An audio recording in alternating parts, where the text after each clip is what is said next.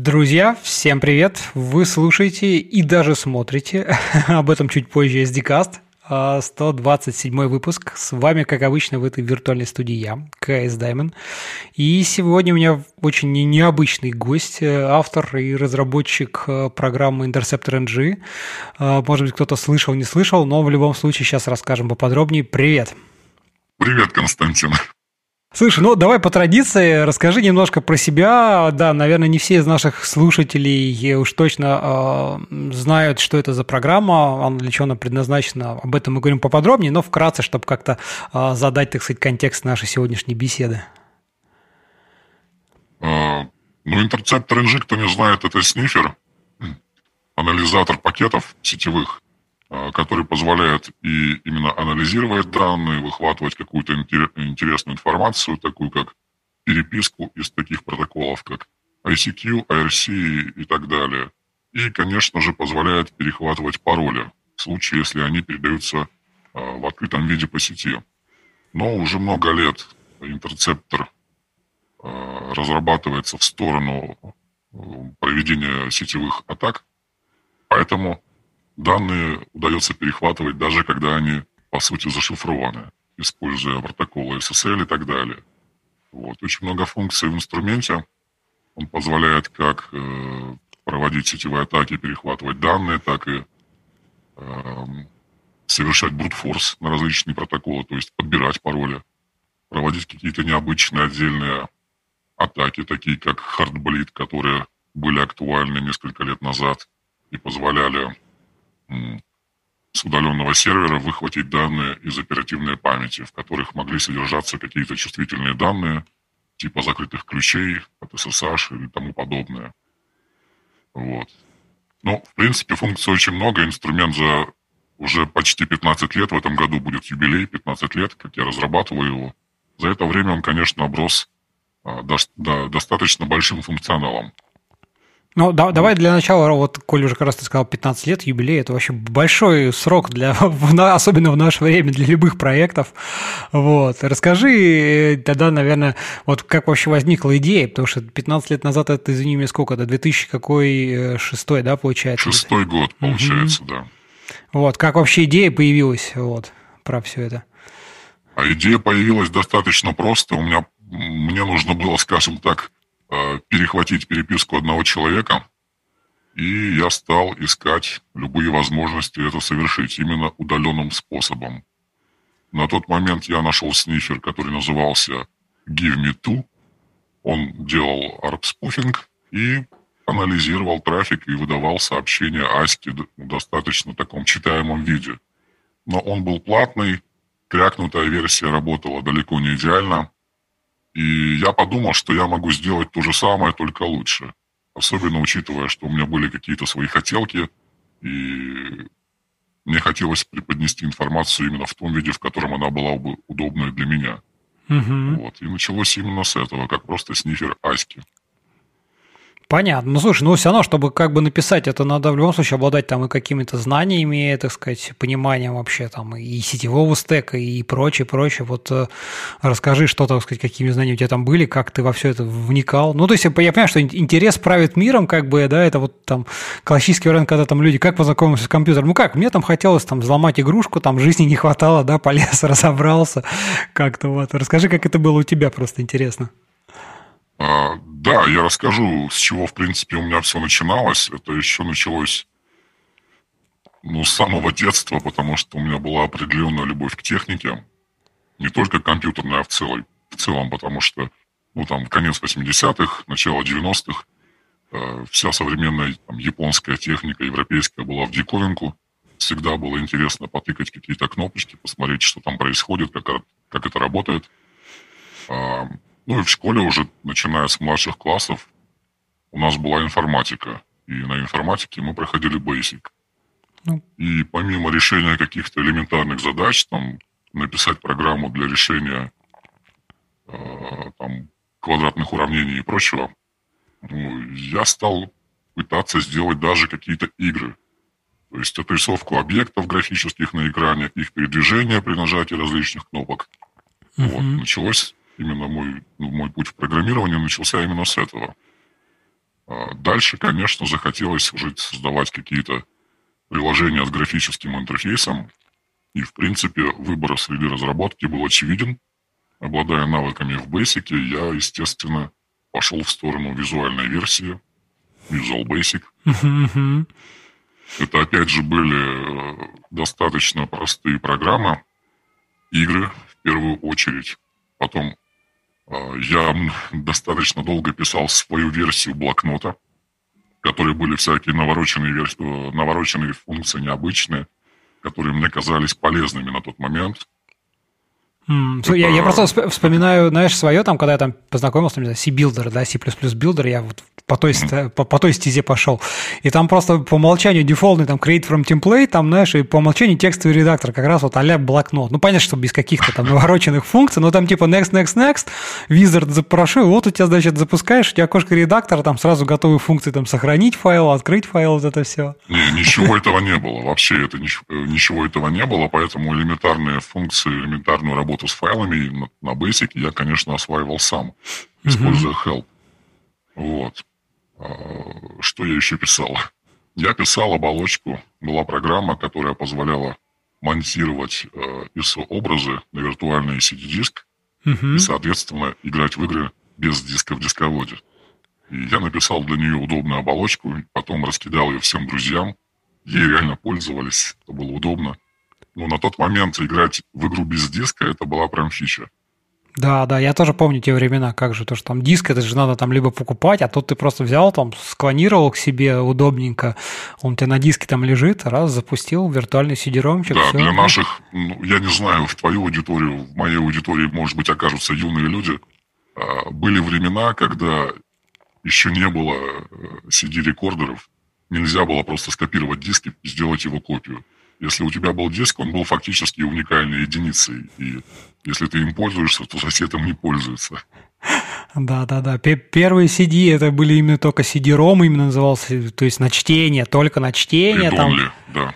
Вот, это уже когда появились там, когда, знаешь, там, помнишь, были а, там чтения там типа 40x, там 50, а запись там 1, 2x, там потом появились да, 8.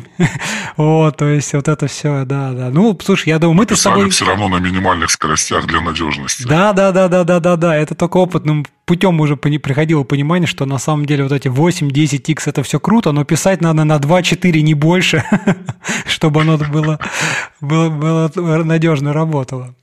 Да, ну хорошо, давай вспомнили, видишь, как, как оно было, да. Значит, по, на бейсике, в общем, ты там что-то такое, давай. А вот, собственно, ну, софт у тебя, интерсептор явно не на бейсике написан.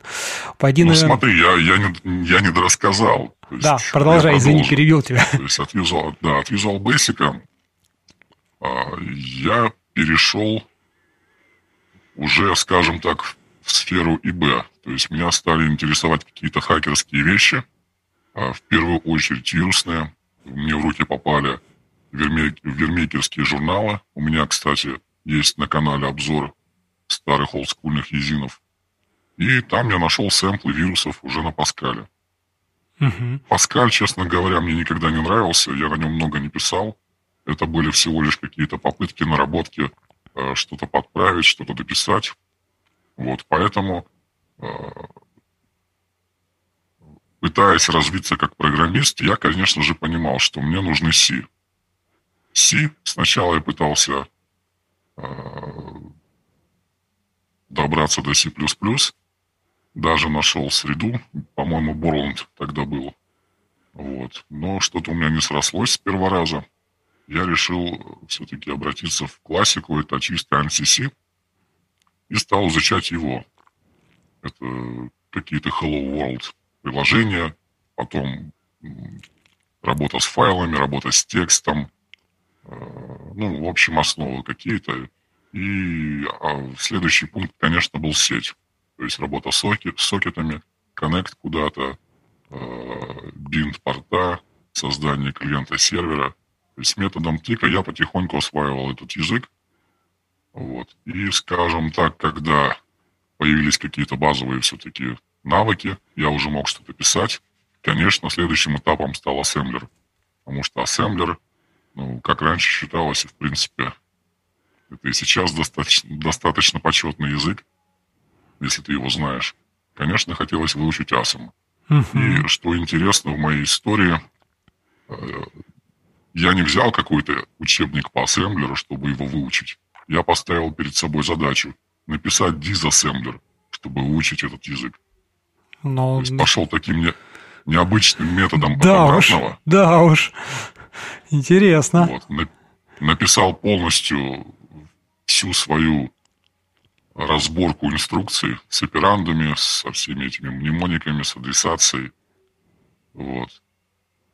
И на тот момент, я просто помню, я мог открывать в хексе какие-то бинарники и, в принципе, по обкодам мог читать даже инструкции, то есть видеть, что это за инструкция, какой оперант, в какой регистр. Вот. Но это было, конечно, вот на волне этого интереса. Ничего себе, ничего себе, слушай, ну это вообще так фу, солидно, хочу тебе сказать, так сказать. Не любой напишет э, там, на ассемблере, дизассемблер, точнее, вот так вот особо без, тем более там э, подробных там каких-то э, документаций и прочего, там разбора всего этого. Ну, что у меня было, это был дизассемблер длин. То есть я на вход брал какой-то бинарник и знал, какой длины инструкция. Все, это единственная заготовка, которую я использовал, и, которой я пользовался. Uh-huh. Это был дизассемблер длин от зомби, известного вирусмейкера.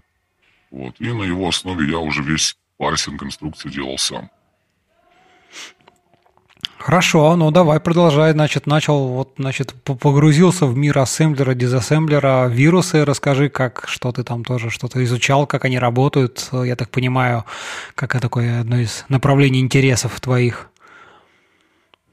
Ну, я писал различные инфекторы, именно когда один файл внедряется в другой, с самыми разными методиками, не просто меняя точку входа в бинарнике, да, а, там, дописывая секции, внедряя какие-то участки кода а, в свободные места в бинарниках, которые есть, и изменяя на них а, условные и безусловные переходы где-то в середине, кода, так, чтобы антивирус, грубо говоря, не смог обнаружить uh-huh. изменения по чтению там, первых байт, исполняемых с точки входа.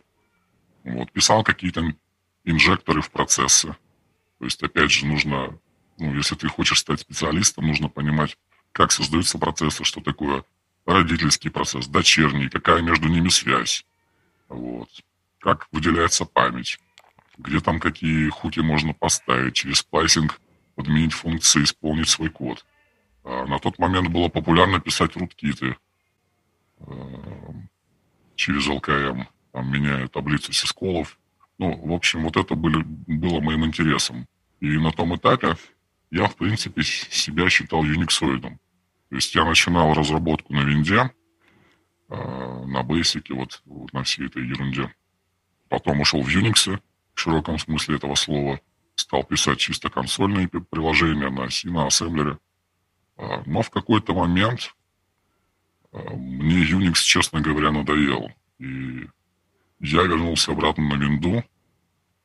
И тогда я занялся немножко трекингом, реверсом. А, писал уже даже какие-то гу- гуевые приложения на ассемблере. Помню, была такая прикольная среда разработки, называлась WinAsm Studio. Мне очень нравилось, потому что ну, в синтаксисе Massimo позволяло там делать GUI, писать какой-то код. Вот на ней я достаточно много всего делал. Угу. И потом уже, грубо говоря, э, настал тот год, когда у меня появилась задача с Аськой. И я поставил для себя цель э, написать приложение гуевое на сях. То есть до этого визуальную часть на я никогда не делал. И здесь была, с одной стороны, задача реализовать перехват ICQ, с другой стороны, подтянуть э, свои навыки, знания уже в Visual C, с которым я до этого не работал. Mm-hmm. И, кстати говоря, э, первые лет 10 разработки, я только несколько лет назад поменял среду разработки. До этого это была Visual Studio 6.0 от 98 -го года. Да, я, я, я кстати, ее, ее тоже, ну, помню, потому что, ну, пробовал, там что-то запускал, пытался делать, да, Visual Studio. Я с большой болью с нее слезал, но понимал, что это уже позавчерашний день, и нужно что-то менять. Ну да, да, да, да. Слушай, вот это интересно, я как раз хотел спросить у тебя, что это, скорее всего, все Windows, а видишь, оказывается, ты там успел немножко даже там на, на Unix, э, на Linux что-то там по, по, в консоли поиграться. И потом да. в итоге, в итоге да. все равно вернулся на C. Ну хорошо, давай, да, вот наступил этот момент, значит, подошли мы плавно к 2006 году, видимо, вот, когда, значит, потребовалось. Расскажи, как, как ты это, собственно, реализовал. Ну, и в целом, наверное, знаешь, интересно будет а, вот послушать, как, э, ты там первой версии что-то реализовал, как ты там что-то там, не знаю, компоненты, модули архитектуры, и как вот оно там за эти время что-то поменялось. Тоже то, что есть э, вариант, ну, случай, когда там принципиально 10 раз переписывается, да, но это как бы окей, все мы люди. Есть кто-то, блин, там один раз написал, один раз переписал, а дальше архитектура не менялась, там как-то только обрастала модулями и так далее. То есть проекты бывают разные, просто интересно, вот как, как оно а, было и как есть у тебя. Ой, сложный вопрос. Он на самом деле достаточно больной, потому что связанный именно с организацией логики интерфейса и всех функций. Начиналось все, конечно же, с простого окна, предполагалось, что должен быть вывод информации, в данном случае переписка ICQ. И учитывая, что необходимо для того, чтобы перехватить эту переписку удаленно, нужно было реализовать а, атаку в данном случае ARP-спуфинг или ARP-poison, должны были какие-то кнопочки быть для того, чтобы ты мог вбить интересующие тебя IP-адреса да, и запустить, запустить параллельно атаку. Собственно, в таком виде интерцептор был создан изначально. И потом он стал уже обрастать какими-то функциями, отдельными полями ввода. А, затем, когда уже кроме переписки а, добавилась функция перехвата паролей, соответственно, нужно было делать вывод в отдельное окно. Либо это был бы таб, ну, от табов я ушел с самого начала. На тот момент они казались какими-то сложными, может быть. Мне было проще добавить новое текстовое поле – и переключаться между ними, меняя их визибилити, скажем так. Вот. Слушай, ну а все равно вот, вот под, под, подкапотная часть, то есть вот эти вот, э, ну то есть гуевая, да, понятно, она, я так понимаю, как-то хаотично э, разрасталась, скажем так, по мере необходимости, да, там, появления новых функций, а вот угу. какая-то системная часть, ты как-то сразу ее там вы обособил, выделил в какие-то такие, ну, модули, компоненты, там, не знаю, как ни назови, да, чтобы потом как-то использовать, либо они, так сказать, тоже хаотично как-то разрасталось, и потом там когда-то приходилось что-нибудь там рефакторить много, больно. Был момент, когда приходилось переписывать, конечно, какую-то часть, вернее, не то, что переписывать, и перекомпоновывать. Угу. Вот, отделяя одно от другого. Ну, мы до, до этого еще немножко дойдем.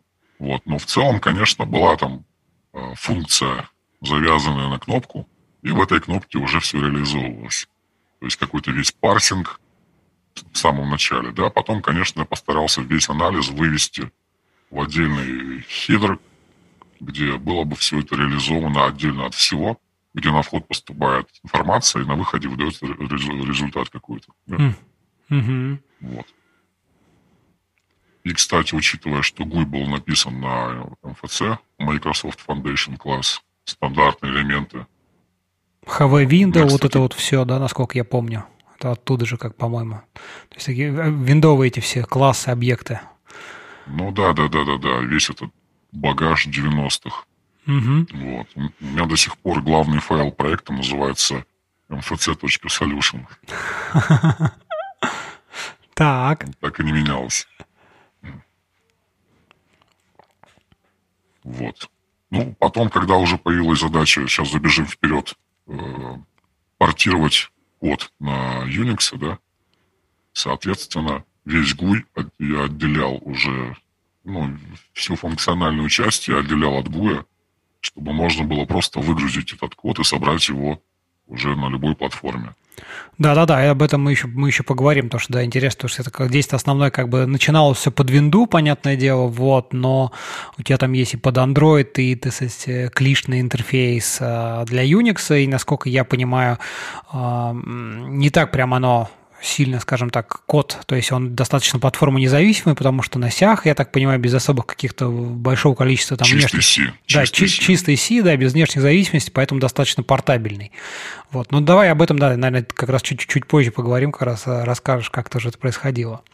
Окей, функции, ну, давай, наверное, как раз э, вот функции, собственно, мы уже упоминали там немножко, может быть, не знаю, все так э, хорошо воспринимают там ты всякие термины, MIT, но там man in the middle атак, это, собственно, перехваты, вот это все. Расскажи, как вот какие функции тоже там появлялись. Ну и, может быть, обсудим немножко, в принципе, вот про поговорим про, про, про, про, про виды атак, про так сказать, то вообще, что было тогда, может быть, что есть сейчас, потому что, мне кажется, тема такая и информационной безопасности, и Б, она ну, даже немногим айтишникам, мне кажется, так сильно близка и знакома. Все думают, ну, как бы, что, все живут а, в мире, там, у всех там connected devices, там, телефоны, хлебопечки, я уж не знаю, что там, вот это все, э, сеть. Все думают, что все безопасны, что там, значит, знаешь, это из любого кафешки по, по Wi-Fi можно куда хочешь зайти. Никто же об этом не задумывается. Вот, поэтому на самом деле все, все не так радужно, как хотелось бы. Ну, давай, наверное, про функции, да, как раз, так сказать, вот начиналось все с ACQ, соответственно, дальше, вот ты уже там немножко сказал, так сказать, что там у тебя появлялись а, перехваты, но интересно послушать, как, как нарастало, ну, и, соответственно, какие-то там технические подробности тоже, как ты все это реализовал, потому что, думаю, довольно интересно будет. Ну, давай попробую ответить. То есть, что, например, еще есть в интерцепторе?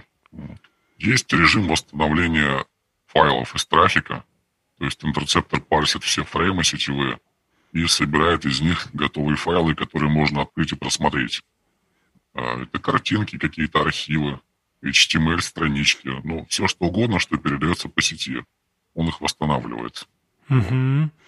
Ну, это, это, соответственно, расскажи немножко так, если э, про техническую составляющую. Ну, понятно, да, ты, соответственно, перехватываешь, э, получаешь весь трафик себе там каким-нибудь способом, неважно. Хотя тоже интересно, если расскажешь там про, про, про арпы, спуфинги, наверное, там про отказ навряд ли тут какое-то сильное значение. Это же все-таки трафик, наверное, юникастовый, да, вот, так сказать, вот точка-точка идет. А дальше ты, так понимаешь, чтобы понять, понять, что это файл, то есть ты там magic, ну, как это называется, mime type, э, магические комбинации, да, ищешь в трафике, да, чтобы понять, что это за Все зависит, да, от протокола. То есть угу. изначально мы смотрим, что за порт, э, потом сверяем magic байты у пакетов, да, если мы понимаем, что это передача данных, то есть мы фиксируем заголовок, смотрим какие-то значения, которые могут указывать на потенциальный размер файла, на его название, в зависимости от протокола. И, соответственно, потом эту э, TCP-сессию мы выделяем в отдельный там, связанный список, и в котором формируется весь файл в виде данных. Вот. То есть на TCP уровне, если все это анализировать, это все видно и понятно, где начало, где конец. А, если восстанавливать данные из веб-трафика, то понятно, get-запрос, мы видим э, имя файла, и момент, когда сервер начинает передавать данные, и, соответственно, все это дело а, фиксируем и сохраняем нужным образом. Ну да, без какого-нибудь там HTTP он достаточно простой текстовый протокол, как бы там, там вопросов нет. Просто, просто смотришь, так сказать, там комбинацию там get э, или там, там это content disposition, там attachment, так сказать, дальше там слэшер, ну, слэшер. Там есть, конечно, нюансы, что у тебя данные передаются, например, в GZIP, да, и тебе нужно их расшифровать. То есть э, распаковать, вернее. Ну да, да но это... технических нюансов очень много. Ну, я догадываюсь, да-да-да. То есть, если ты все равно ты по, по Magic байтам ты определяешь, что там э, это там GZIP, не GZIP, там TAR, неважно что-нибудь, соответственно, ну и дальше применяешь какие-то там... Да, где-то данные передаются просто массивом общим, да, когда у тебя известен контент length, а где-то у тебя чанк энкодинг, и тебе нужно уже чанки собирать. Ну, вот таких uh-huh, нюансов uh-huh. множество. Для каждого протокола своих. А, вот. Потом что есть? Есть сканер сетевой, грубо говоря, который показывает э, подключенные к сети хосты. А, есть у меня режим, называется Smart Scan.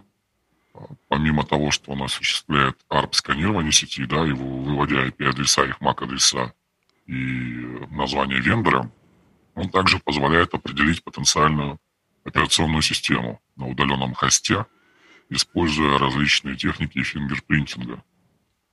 Расскажи чуть поподробнее, просто я вот, ну, Nmap, я думаю, для многих там известна утилитка, да, которая тоже как бы умеет сканировать как раз-таки, тоже там она там по, по, по наличию открытых портов и каким-то тоже вот этим, так сказать, техника фингерпринтинга, наверное, наиболее правильный, да, в данном случае термин, позволяет это определить. Расскажи немножко поподробнее, как, как это происходит.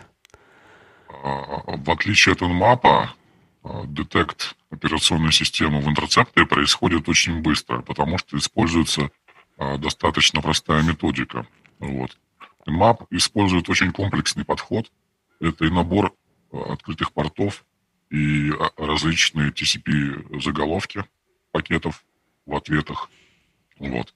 Здесь же, например, если у нас нет открытых портов, но есть, но хост пингуется, да, мы видим TTL, уже по TTL мы можем отличить Windows от Unix в целом. Да. Есть TTL более редкие для каких-то цисок, солярисов. То есть просто по одному значению time to live пакета мы можем что-то узнать о хосте. А дальше уже, а, если есть на сканируемой тачке какие-то открытые порты, мы можем по различным TCP-заголовкам а, также определить, что это за машина. Вот. Например, TCP Windows Size там, или еще остальные поля. У меня э, в начале года прошлого выходила статья, э, когда я выпустил новую версию интерцептора под Android. Э, я добавил как раз-таки новую функцию по созданию и по выводу фингерпринтов для тачек. Э,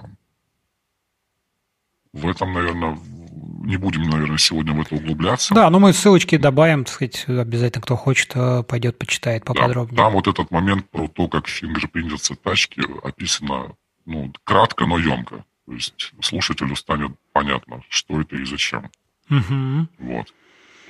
А, есть в интерцепторе свой DHCP-сервер, который позволяет там, заманить некую цель в свою подсеть виртуальную, и проводить с ней уже манипуляции по перехвату данных. Есть э, сырой режим, это классический снифер, э, вернее, анализатор пакетов, то есть он выводит пакеты, которые гуляют по сети, показывает их содержимое, IP-адреса, порты, размер. Ну, в общем, если Wireshark у вас под рукой нет почему-то, то в интерцепторе базовый анализ трафика можно сделать. Я вот только, только хотел сказать, что да, для, для многих там Wireshark, наверное, будет ближайшим понятным аналогом. Ну, кстати, скажу так, что на момент запуска интерцептора Wireshark еще не существовало. Угу. Был, не все, наверное, помнят, снифер он назывался Ezreal, из которого потом родился Wireshark. Ezreal, да-да-да-да-да. Да. А, есть ARP-клетка в интерцепторе, которая позволяет изолировать один хост в локалке от другого. А, есть а, вот, а вот это, вот это расскажи, я расскажи, я про это вот чуть, чуть изолировать это в смысле как, чтобы он э, на каком уровне просто не видел другие хосты? А ты ему подменяешь арп-запись шлюза или другого хоста в сети, и он просто начинает слать пакеты не туда, куда нужно. И, соответственно, они никуда не доходят. А, понял. На уровне подмены арпа для шлюза. Ага. Да, да, да. Слушай, а вот про, есть... Извини, да, ты упоминал про DHCP, а вот интересно, как бы, если в сети уже есть DHCP действующий сервер, да, то вот как бы и ты туда пытаешься вклиниться, вот можешь немножко рассказать, как в этом случае, то есть есть какие-то конфликты или, или тоже там на уровне DHCP есть какие-то методики, техники, которые позволяют, скажем так, твоему DHCP быть более приоритетным, то есть там, может быть, быстрее отвечать? Да, смотри, смотри, я немножко раскрою этот момент. А, Сразу скажу, что если в сети на уровне э, оборудования, на уровне маршрутизаторов настроена вся безопасная конфигурация для DHCP, да, то есть есть такие защиты на роутерах, то этот DHCP в интерцепторе будет бесполезен. Он будет нелегитимным в, данном, э, в данной э, сети. Uh-huh. Вот. Но если мы возьмем простую сеть, где нет никакой безопасности, где, грубо говоря, есть DHCP-сервер от роутера, то данный DHCP в интерцепторе вполне вероятно может сработать быстрее. То есть здесь в первую очередь а, завязано все на скорость отклика, кто раньше ответит, кто раньше успеет выдать цели свои настройки. Плюс там есть некоторая хитрость, а, потому что если мы посмотрим стандарт работы DHCP, там есть последовательность запрос-ответ, запрос-ответ от клиента к серверу. И на одном этапе все эти мероприятия можно сократить на шаг. это дает некий выигрыш в скорости, и таким образом твой DHCP может оказаться быстрее. И потенциальная цель окажется в твоих лапах.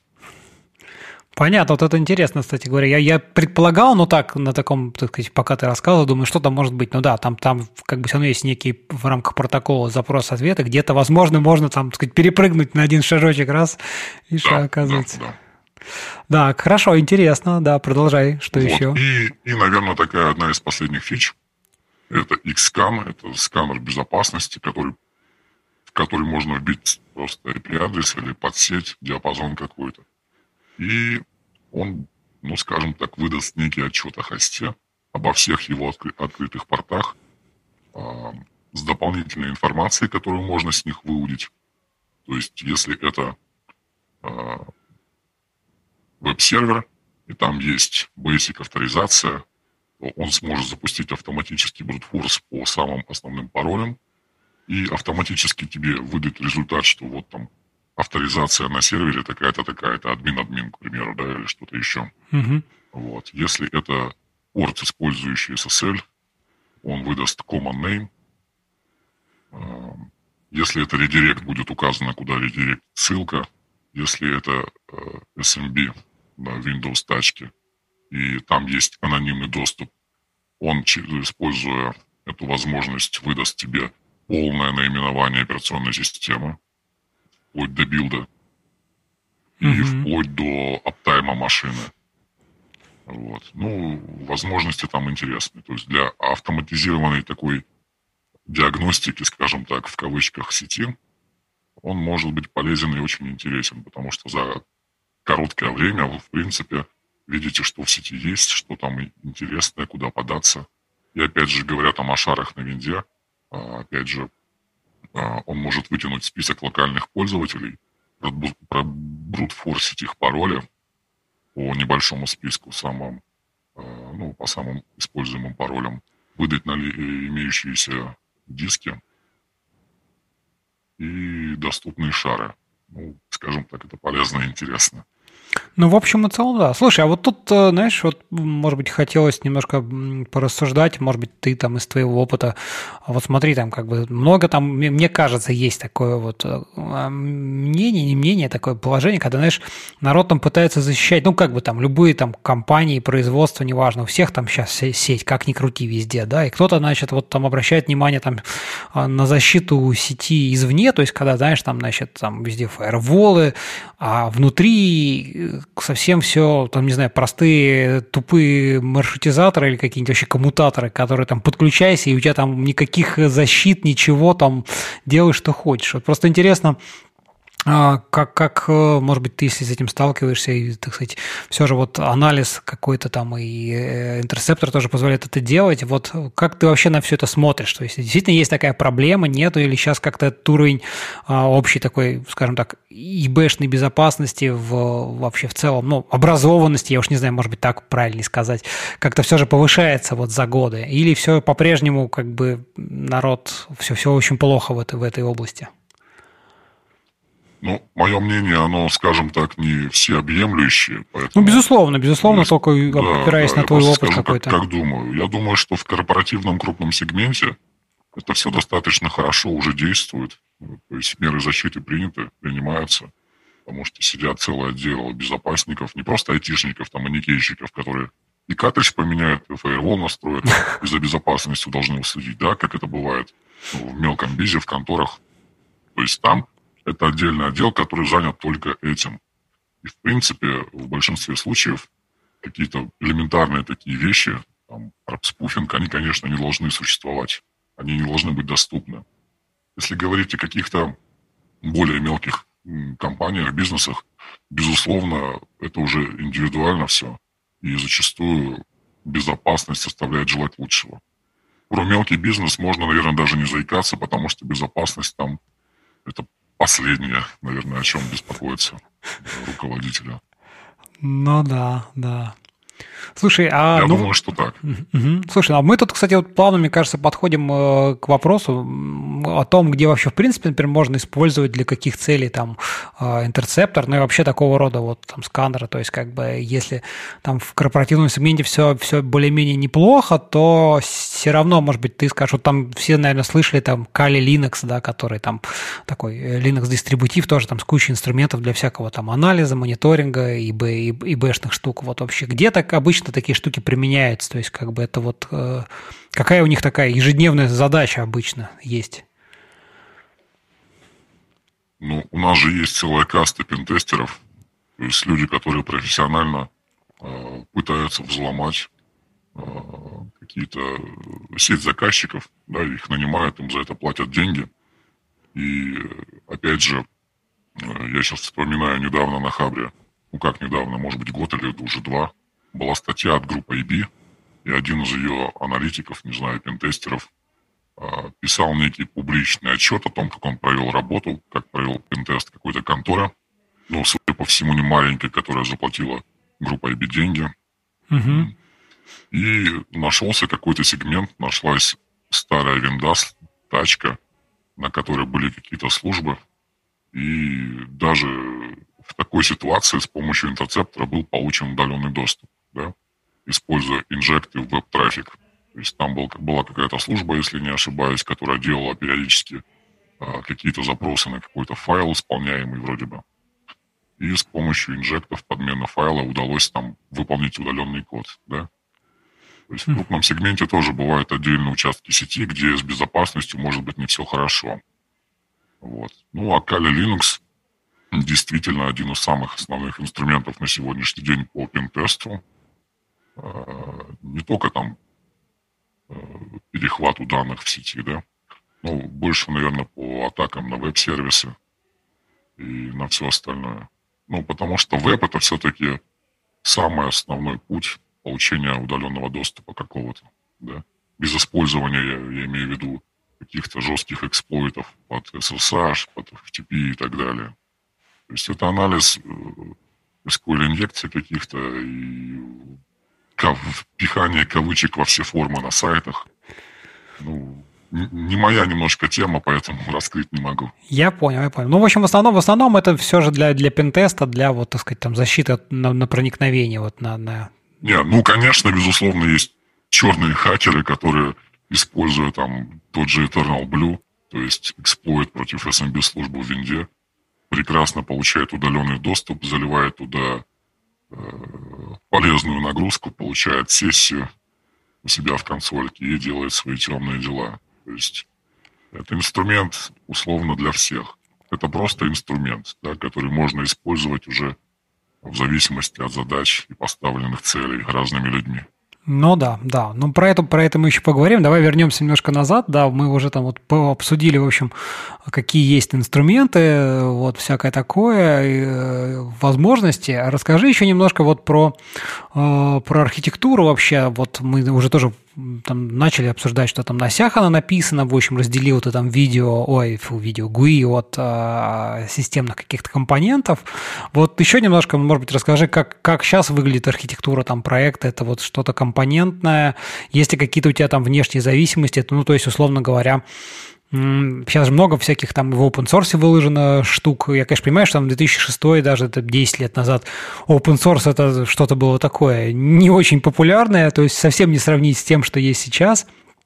Поэтому интересно, как бы у тебя прям вообще все свое самописное или все же э, какие-то вещи там э, ты позаимствовал что-то, ну просто как бы если они уже есть, может быть нет смысла писать, да, свое, либо именно было, было желание сделать полностью независимое что-то такое. Вот расскажи про это. А, хороший вопрос. Смотри, я уже рассказывал, что интересовался вирусами, ассемблером, а, писал какие-то шел-коды. Это всегда об экономии места, об оптимизации кода. Да? Там, когда ты набор инструкций можешь заменить иной инструкцией там, или вырезать какую-то часть кода, которая не влияет на общий функционал, или просто можешь, можно, можно этот код сократить. Я всегда это делал. Поэтому вот эта вот идея мини- минимализма, она живет со мной до сих пор. И привносить какие-то сторонние библиотеки в свой проект для меня всегда большая боль. То есть я не знаю, что должно случиться, чтобы я подключил в свой проект тот же самый Boost. Но это просто зашквар какой-то. Я буду страдать, я напишу этот код самостоятельно, либо найду чью-то чужую имплементацию нативную необходимого мне функционала, но это будет минимум, который я готов э, подключить к проекту. Вот. Поэтому э, в основном, конечно, большая часть всего это самостоятельный код.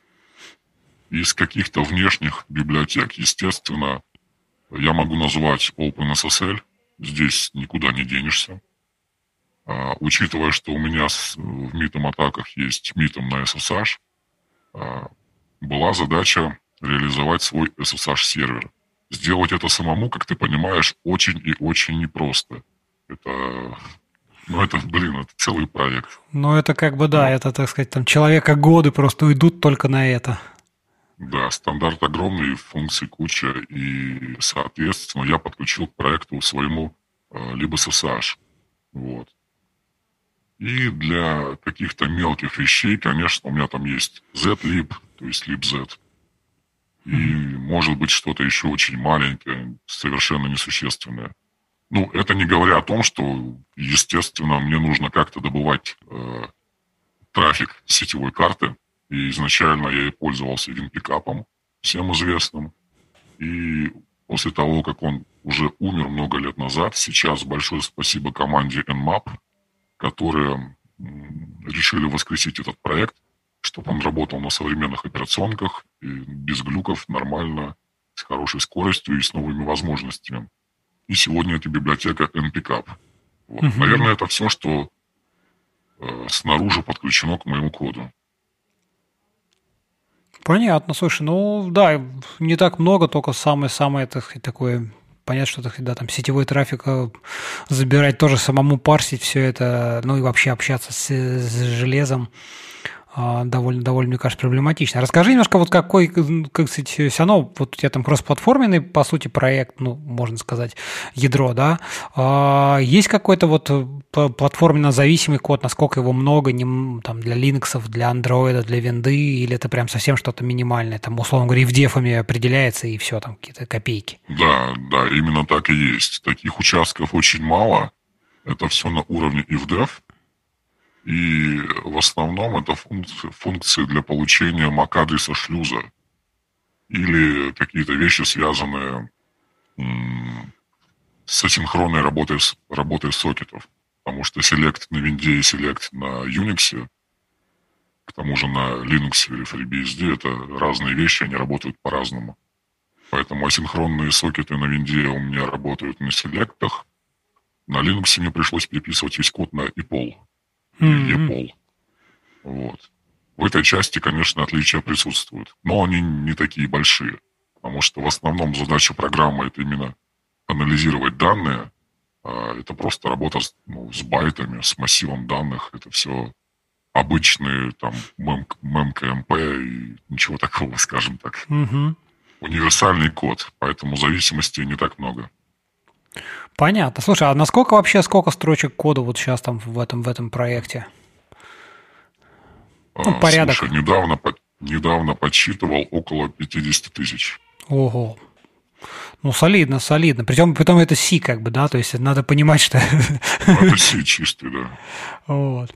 А, слушай, а расскажи, ну, то есть, я так понимаю, вот, в принципе, взаимодействия какого-то такого вот прям там с железом специфичного у тебя нету, то есть сам ты все там, условно через лип, э, э, там, NPCAP и прочее, вот как бы это абстрагируешь для себя и, в принципе... Да, безусловно. Бы... То есть, интерцептор – это чисто Ring 3 приложение. Оно угу. никуда не лезет ниже. Угу. Понятно. Слушай, ну мы тут плавно подходим к вопросу вот э, э, про Android и Linux, ну то есть про Windows э, уже, уже упоминали. Вот расскажи, как, как в какой-то момент ты решил для Android это сделать, для Linux, или просто была потребность, запросы какие-то, или сам решил тоже как, как? Безусловно, были запросы. Были запросы сделать консольную версию в первую очередь. Uh-huh. И когда я морально к этому подошел, к этой задаче, а, конечно, было понятно, что основной код сделан на чистом C, который достаточно портируем. И было бы глупо делать там отдельную консольную версию под Windows или отдельную консольную версию только под Windows. На тот момент я занялся именно созданием общей консольной версии, а, которую можно было бы собрать на вообще любой платформе, на которой можно поставить C-компилятор, ну, GCC на тот момент обычный. Mm-hmm. Вот. И а, пер, первая, наверное, версия консольная, я ее тестил и делал под винду, точно не помню. Потом, безусловно, это был Linux. И потом уже желая запустить этот код на разных операционках, я отдельно ставил просто виртуалки с BSD, с. А, на, на живую собирал на айфоне этот mm. код. И да, на, на айфонах, кстати, интерцептор запускался. Вот на тот момент, по-моему, это был 12-13 год. Вот. Ну, за, занятие еще то, я вам скажу. Смысла не так много. И под конец уже, конечно, на тот момент андроиды были не настолько еще популярны, скажем так, доступны. У меня андроида не было. Но андроид был у моего товарища, которому я мог доверить, скажем так, сорцы и возможность сборки. Он мог это все сделать самостоятельно, ему не нужно было объяснять, как там поставить компилятор, как запустить shell. Ага. Вот. И на тот момент, конечно, мы с ним скооперировались, и он собрал цептор под Android. Это было прямо отдельное событие. Вот. Кроме этого, параллельно мне всегда нравились консольные э, интерфейсы, такие как э, ну, MC, да, под Linux, Midnight Commander. Uh-huh, uh-huh вот, которые работают на библиотеке Encursus. Encursus, я вот только хотел меня, вспомнить, да. Да, и у меня прям был бзик, я хотел обязательно сделать GUI консольный на Encursus. И он был, конечно же, создан. Достаточно функциональный, прикольный. Вот. И он тоже запускался и на андроиде, и на, план... на планшетах, кстати, прикольно было им пользоваться. На тот момент, как там у Гугла-то планшет назывался? Nexus. Вот, Nexus. Угу. На Nexus вот я работал с цептором используя GUI. Ну, тоже занятие было не самое удобное. И потом, конечно, уже у меня руки дошли до создания полноценного приложения на Android. То есть, используя нативный инструмент разработки. Э, тогда, по-моему, Eclipse был, была студия. Сейчас это Android Studio. До Eclipse, по-моему, еще что-то было, но я уже не помню. Вот. И, конечно, э, нативное приложение было оно бы стало гораздо более интересным в плане юзабилити и более понятным для простого пользователя. Да? Достаточно было бы просто получить root права, выполнить ряд некоторых требований, там, поставить BusyBox, root менеджер правильный, суперсу на тот момент.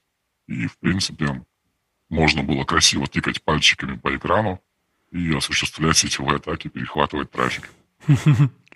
Вот так вот появилась Android-версия. Понятно. Ну, сейчас уже она так, я понимаю, до сих пор, в общем-то, активно развивается тоже. Что, кстати, сейчас, наверное, самое популярное у тебя вот среди э, всех, всех версий платформ? То есть это, это все по-прежнему винда, либо Android, либо CLI тулзы под там Linux, под Unix? Ты знаешь, самое интересное, что у каждой версии есть своя аудитория. И э, как бы это парадоксально не звучало, люди, которые не первый год пользуются цептором под Android, они даже не всегда знают, что есть интерцептор под Windows, в котором в 10 раз больше функций. Ну, лично для меня это немножко, конечно, необычно, странно. Ну, да. Есть люди, которые до сих пор пользуются консольной версией интерцептора, да. Ну, я не знаю, зачем они это делают. Ну, как бы, блин. Привычка, я наверное. Я бы, конечно, заморочился, пост, пост, ну, может быть, привычка, да. А, там в Unix, в том же Kali Linux, конечно, есть всякие этеркапы, какие-то другие сниферы. А, но что я могу сказать точно, что а, обработчик авторизации по HTTP в интерцепторе, конечно, гораздо более продвинутый, чем у них. То есть, если вам нужно, если у вас есть возможность перехватывать трафик в чистом виде, то обработчик интерцептора, он более предпочтителен потому что там э, э, не просто набор каких-то полей, по которым парсятся пароли, логины. Там такой свой очень интересный алгоритм, который может выводить данные там, где, в принципе, казалось бы, нет никакой авторизации. Это с этой точки зрения, с этой точки зрения консольный цептор, да, он может быть интересен и полезен. Слушай, а, кстати, в Kali Linux э, цептор не входит в состав, нет? А, на данный момент нет. Если ты помнишь, до того, как Кали стал Кали, он назывался Backtrack. Backtrack, да, да, было дело. Backtrack Linux был, и вот в Backtrack интерцептор был. Вот. Mm-hmm. Потом его оттуда выпилили, потому что он якобы с закрытыми сорсами. И вот эта вот общая паранойя, конечно, сыграла свое дело. Понятно. Ну, кстати, кстати, прям мы прям подводишь меня к следующему вопросу. Я как раз хотел поинтересоваться там про, про open source, немножко про а, вообще публикацию, насколько, так сказать, ты один его пилишь, а, вот а, а, что ты про все это думаешь? Слушай, мне кажется, я где-то когда-то у тебя был э, этот самый зеркало на гитхабе, нет, для интерцептора? Или я путаю? Нет, все правильно. Когда-то у меня был отдельный свой хостинг, на котором все это лежало. А потом остался только домен. И домен в итоге я привязал э, к GitHub. Угу. То есть, по факту, неважно, куда ты заходишь на sniff.su или на GitHub, это одни и те же файлы. То есть сейчас GitHub – это основная площадка для хранения файлов интерцептора. Угу. А расскажи, я думаю, все же вот ты как бы один его активно пилишь, либо все же как бы какие-то есть, э, ну, еще кто-то там пытается, может быть, какие-нибудь, если, если исходники тем более есть, как бы доступны, то там какие-то, ну, комиты, не комиты, я уж не знаю, там маленькие фичи, еще что-то такого, вот, ну, про сообщество немножко нет, вот про, про нет, эту составляющую. Нет, нет, проект, проект сугубо мой, никто его кроме меня больше не пишет. Угу. Максимум это какие-то пожелания, фичи-реквесты со стороны которые бывают очень редко. Ну, поэтому в целом там ну, практически все функции, которые есть, это э, то, как я вижу, как, как это должно быть и зачем это нужно в проекте. То есть я от себя все это добавляю. Не всем, может быть, нравится интерфейс, не всем, может быть, нравится организация элементов управления. Ну, блин, мне кажется, это неплохо, это достаточно удобно. И это уж точно удобнее, чем писать в консоли там 10 разных параметров каждый раз вручную. Слушай, а вот мы уже 15 лет, вот, вот как бы что тобой до сих пор движет это, э, вот, пилить этот проект? Это просто какая-то потребность твоя, так сказать, там, не знаю, ну, профессиональная, там, по работе, либо это просто интерес, который до сих пор не угас, либо вот что-то еще. Ну, какая мотивация вот продолжать все это делать? Это просто интересно, э, как, как интерес, как способ там, изучения новых штук. Ну, то есть вот если я так эм, посмотрим, да, что, про что ты рассказывал, то, в принципе, э, ну, остается впечатление, что тебе, когда хотелось что-то новое, ты как бы ставил вполне прикладную задачу, да, там, например, и просто на ее решении, в том числе, так сказать, ну, становился там экспертом, то есть набирался опыта. Вот это до сих пор сохраняется или что-то еще? Раз поделись. Нет, это до сих пор сохраняется, это именно способ самореализации. И, по правде говоря, э, был такой переломный момент в интерцепторе, когда в него был интегрирован свой NAT для проведения сложных митмов. Mm-hmm. На тот момент у меня не было вообще ни сил, ни желания заниматься проектом. Я, в принципе, думал, что, блин, программирование это не мое, и пора уходить из IT. Вот. И ну, потом что-то случилось, и все-таки я нашел силы, продолжил развитие проекта. Э, периодически бывают какие-то затухания, там даже на год, а то и на полтора. Но потом я сажусь, думаю, блин, ну, чем бы заняться? Ну, давай-ка что-нибудь запилю. Открываю проект, начинаю листать сорцы, тыкать по кнопочкам, думаю, чтобы добавить. Иногда это бывает так, что попалась какая-то интересная статья, нашли какой-то новый интересный фундаментальный баг, там где-то в винде, э, в серверной версии, вот, и ты думаешь, блин, я могу это прикольно запилить, заэксплойтить и выдать там, пользователям новую фичу. Вот, и сажусь кодить. Бывает вот такое. Ну, короче, это проект для души. Творчество, чистое творчество, не ремесло. Угу. Понятно. Слушай, ну это, это классно, что вот э, все равно видишь, как бы, да, 15 лет, все-таки большой такой достаточно срок, э, для, тем более для проекта, который ты пилишь в одиночку.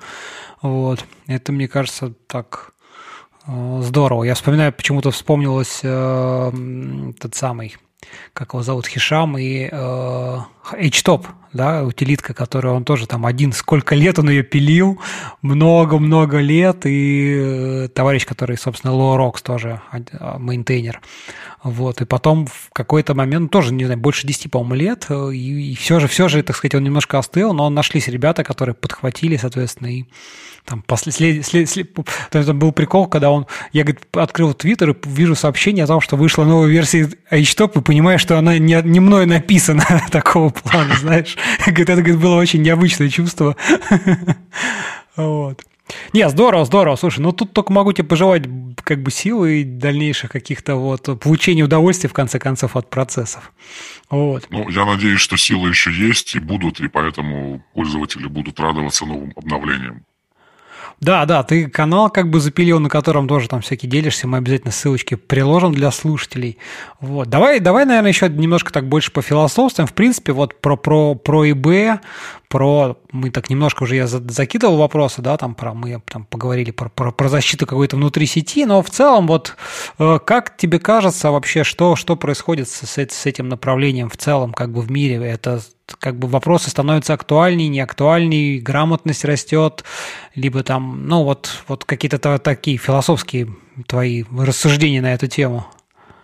Может быть, знаешь, может Давай быть, вот, может быть, еще, знаешь, да, извини, а, там Internet of Things, вот моя любимая тема, потому что вот они сейчас начинают активно просто последние годы набирать обороты, и здесь тоже очень много всего интересного, потому что там как обновлять девайсы китайские, которые э, там ломятся к себе, и вот это все, вот, вот эта централизованность на облака тоже, ну вот, вот какие-то давай, наверное, издалека, а потом еще, может, может быть, в процессе что-нибудь э, подумаем, вспомним.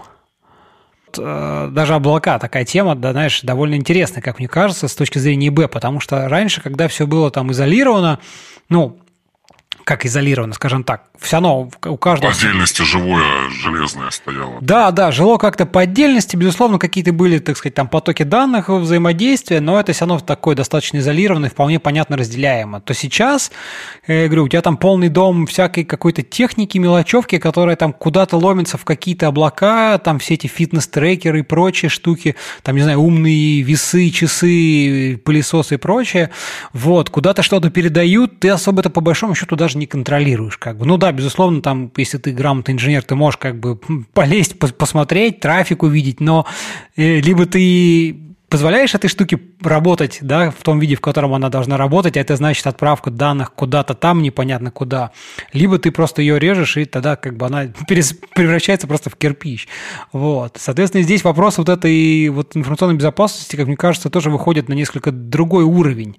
Вот. Потому что тут и вопрос, что с твоими данными делают и кто ими пользуется. Вот. Ну и в целом как бы их надежность, сохранность и чувствительность. Вот ты что про все это думаешь?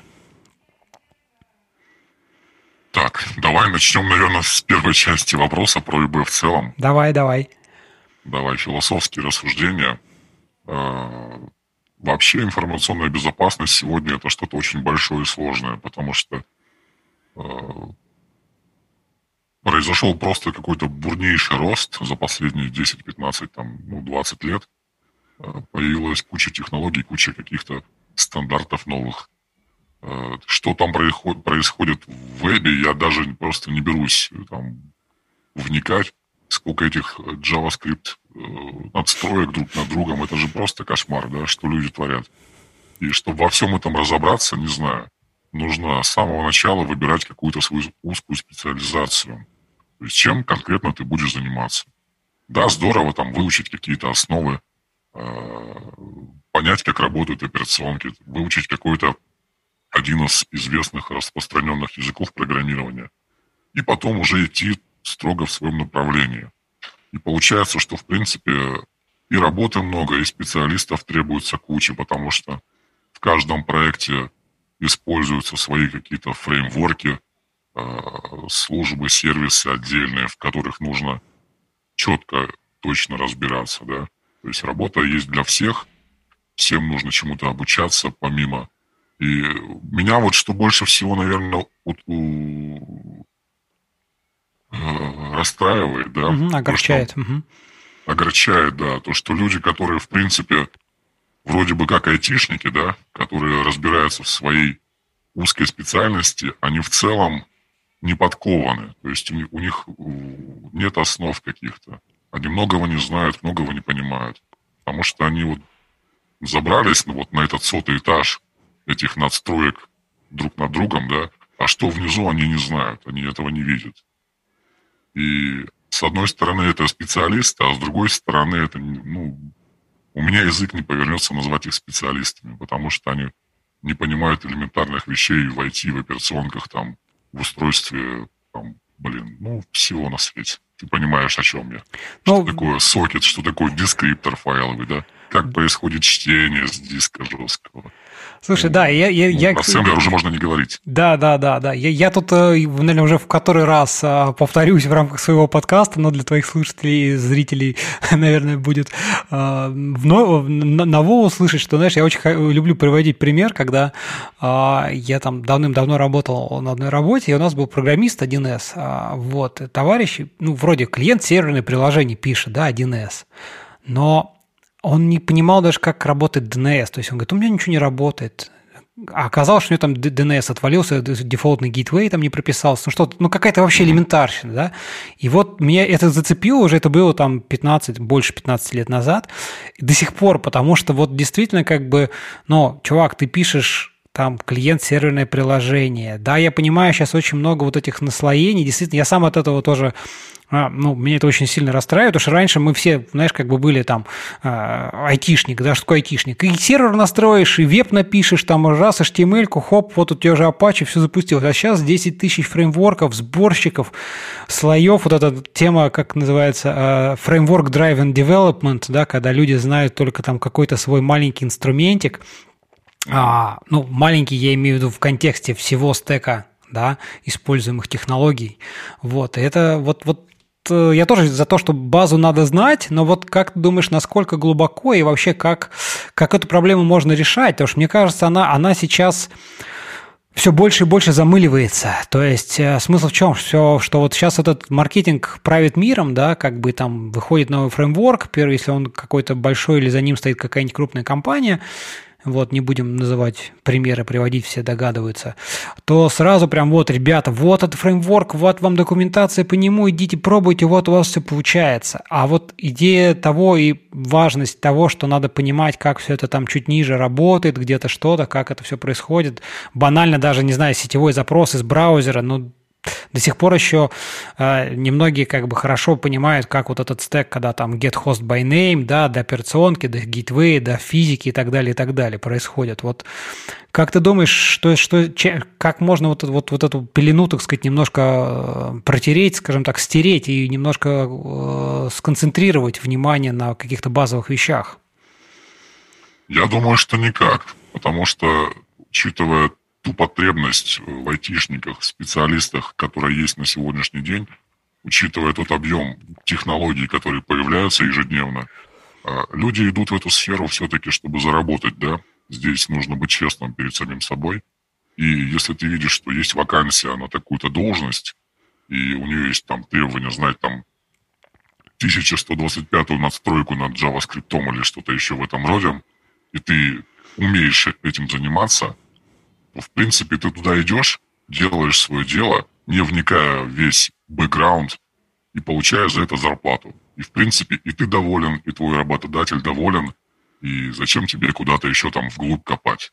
Ну, и поэтому именно из этих целей, из этих э, как бы, мыслей, я думаю, что э, ситуация лучше уже не станет, она будет только усугубляться. То есть будут появляться все новые, новые, новые тонкости. Люди будут просто ну, работать в этой сфере, вот и все. Ну, да, наверное, наверное, я с тобой соглашусь, что как-то как не видно, как это можно, а главное, что в этом нет какой-то такой глобальной ну, не потребность, а просто как бы мир диктует такие условия, что вот это все больше, больше абстракция, все больше какая-то э, фрагментация или там наслоение все новых каких-то уровней слоев. Вот там раньше было голое железо, да, ну как бы что, вот все хоть как-то знали немножко сервера, ну потому что они у всех стояли, да, и, соответственно, все с ними работали. Потом, значит, там появились всякие э, виртуалки, когда у тебя уже, ты уже не знаешь, что такое железо, для тебя просто есть твоя какая-то там операционка, но на самом деле она там виртуаль, виртуалка крутится где-то там на ферме в VMware или там где-нибудь еще. Вот. Потом пошли вот эта тема с эм, там докеры, контейнеры, OpenStack и вот это все. То есть еще больше, э, еще очередной уровень, так сказать, абстракции. Ты вообще уже как бы оперируешь приложением и даже не понимаешь, где оно, на какой машине, на как, в какой среде оно работает. Вот.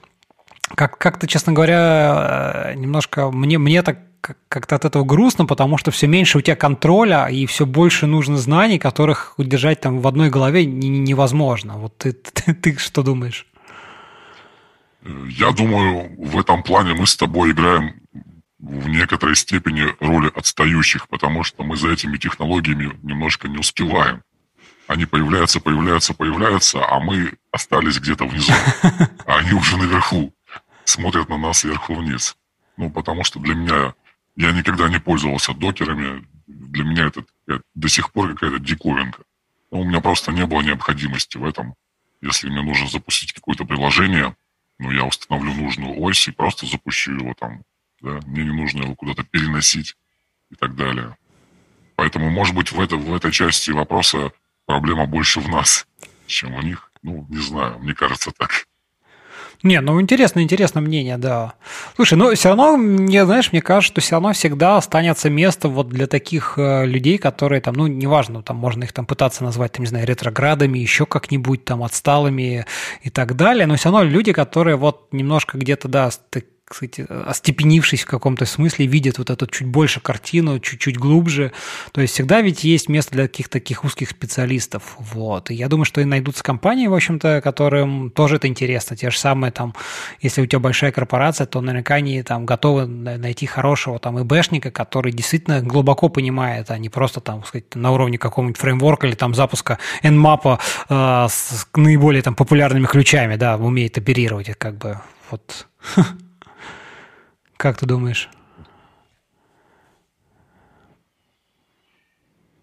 Я, я пропустил вопрос, суть вопроса. Не, я говорю, что всегда найдется место для таких вот специалистов, которые, ну, как бы чуть-чуть глубже, может быть, чуть-чуть там где-то сзади, но тем не менее чуть-чуть больше видят картину, чуть-чуть глубже, чем вот просто на уровне каких-то конкретных абстракций. Безусловно, безусловно. Более того, э, я тебе скажу так, что вот сейчас на черном рынке, если можно так выразиться, да, в хакерской среде нормальный программист на C – это прям редкость. Это редкость, за которую люди готовы платить большие деньги. Потому что вокруг одни веб-разработчики, любители питона и прочего-прочего. А вот, блин, классического кодера, который знает все основы, блин, их не так много – ну вот, да, то есть как бы рынок все равно есть, есть, просто за счет дефицита, возможно, даже это, эта востребованность, как бы она может принести, так сказать, таким специалистам свои какие-то плоды. Вот. Слушай, а давай еще немножко вот поговорим, интересно, просто про какую-то такую морально-этическую, может быть, составляющую всего этого дела, да, вот мы уже так немножко сказали, что там, да, интерцептор – это инструмент, которым можно пользоваться, ну, это в любой сфере, на самом деле, так, да, так сказать, можно пользоваться в каких-то благих целях, а можно и, так сказать, каких-то свои черные делишки делать, вот ты вообще как на вот э, эти два лагеря в принципе смотришь, то есть твое такое отношение, что, так сказать, оба мира имеют право на существование, или, то есть, так сказать, всегда будут и те, и другие, какая-то между ними всегда будет борьба вот это, противостояние. Вот ты просто как э, причастный в каком-то смысле ко всему, все-таки к этой сфере. Там, я-то такой дилетант со стороны просто. Вот, расскажи чуть-чуть, вот твои какие-то взгляды на это такие вот морально-этические аспекты. Ну, люди всегда были разные, с разными взглядами на жизнь, э, с разной готовностью к каким-то поступкам, да, поэтому условно говоря, есть белые, есть черные.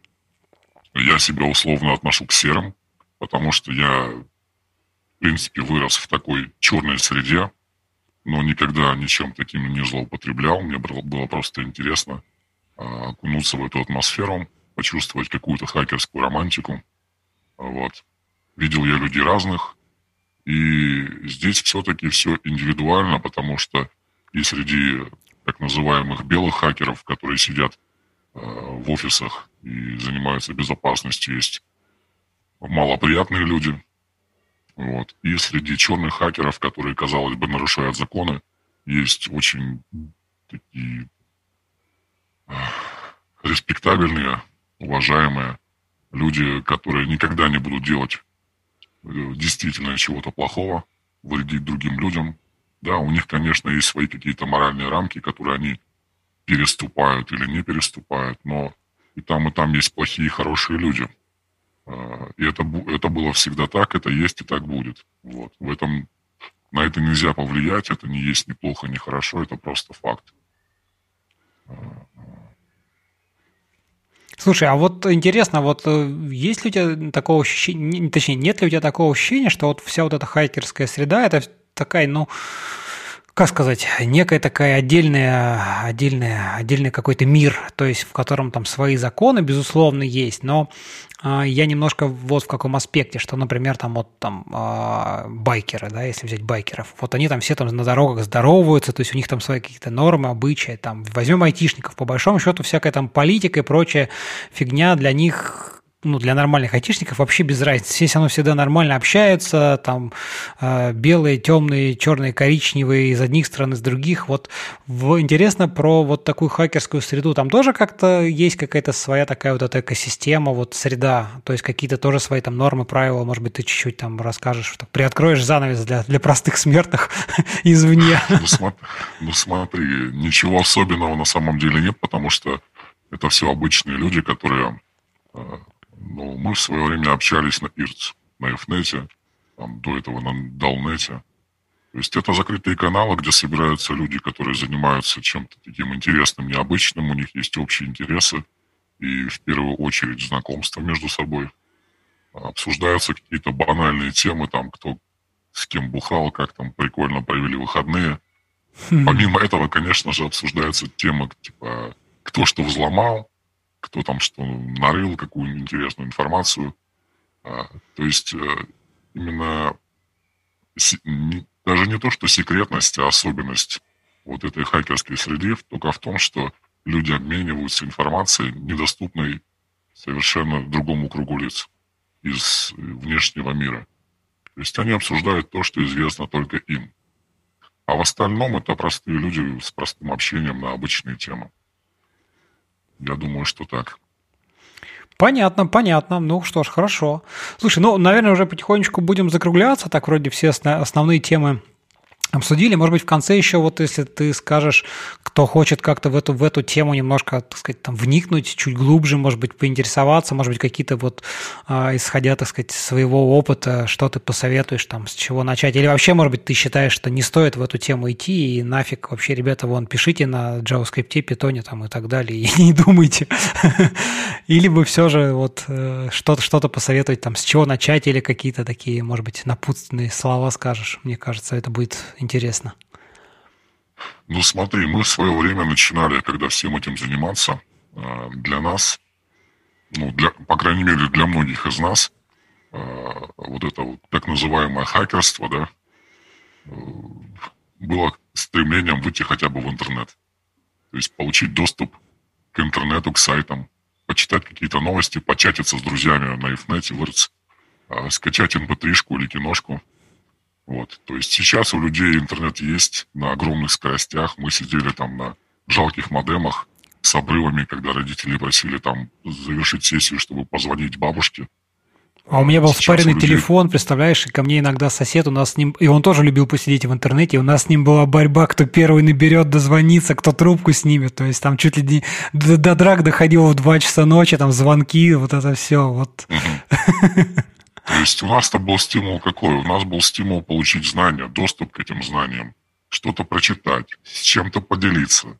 Вот там я написал какую-то какую утилитку, какую-то программку или вирус, а, показать ее своему единомышленнику, да, чтобы он ее ценил. А, в хакерских группах, ну, соответственно, это были релизы, они выкладывались либо на сайтик, либо на FTP, либо приватно распространялись. То есть это была именно такая культурная среда, в которой тусовались люди со схожими интересами. Сейчас интернет есть у всех, он почти ничего не стоит, есть доступ почти к любой информации, и, блин, зачем становиться тебе хакером? Ну, Хочешь заработать денег, но это будет э, на сегодняшний день это только, только темные мутные темы, да, готов ли ты в них идти, за это можно получить по голове, сесть, лишиться свободы и много всего другого. А, сейчас гораздо проще стать именно айтишником, кодером, там, разработчиком, безопасником, пинтестером. Для этого все знания есть в интернете в открытом доступе. Сиди, читай, изучай компьютерную базу по сетям, по языкам, по операционкам и нарабатывай, набивай руку, получай опыт и устраивайся на хорошую работу в известную фирму, все будет замечательно. Зарплаты, я думаю, у ИБшников сейчас очень неплохие. Естественно, все зависит от квалификации. Ну, безусловно. Поэтому безусловно. идти, да, идти на темную сторону я не вижу смысла для современной молодежи. Только ради легких денег, но таких людей я презираю, потому что это, как правило, э, чистый скам, обман и воровство. Ничего хорошего здесь нет. Понятно, понятно. Ну, слушай, мне кажется, хороший такой, такой э, итог нашей с тобой беседы, мне кажется. Так что давай, наверное, на, на, на этом мы поставим точку. Вот. Спасибо тебе большое, что пришел э, в гости. Было очень интересно мне лично, ну и, надеюсь, слушателям тоже немножко узнать. Э, вот. Мы обязательно приложим ссылочки на всякие там статьи и прочие материалы. Вот, кому интересно, почитает подробнее. Да, спасибо, Константин, что позвал и уже для своих зрителей э, я попрошу тебя вкратце описать э, свой проект, свои подкасты. У тебя есть отдельный сайт, на которых они выкладываются и фидятся потом по другим э, сетям. О чем твои подкасты, чтобы мои зрители, слушатели немножко просветились? Да, давай, конечно, расскажу. Подкаст, собственно, SDCast, Software Development Podcast как я его называю, подкаст о разработке ПО и его окрестностях. Вот, записываю я там ни много ни мало уже восьмой год выпусков. Вот это у нас с тобой 127-й, практически юбилейный. вот, э, переполнение буфера будет как раз разряда в следующий раз. Подкаст, на самом деле, про всякое, разное, айтишное. Это, собственно, основная цель подкаста, с которой я начинал в свое время его записывать, это расширение того самого кругозора немножко, чтобы посмотреть по сторонам, вам, какие еще есть смежные технологии, процессы, техники, методики, я не знаю, все что угодно. Поэтому в гостях у меня в основном разные люди, так или иначе разбирающиеся эксперты в своих областях. Это и там и авторы каких-то известных а, фреймворков, инструментов, там, не знаю, Костя Осипов Тарантов, да, или там Сергей Белов, э, ИБшник из там довольно известный тоже, я думаю, в некоторых кругах. Вот, и прочие-прочие гости. Вот, есть несколько каких-то даже круглых столов там про удаленную работу и так далее. Так что заходите, слушайте, подписывайтесь. Э, да, подкастик живет, в общем-то.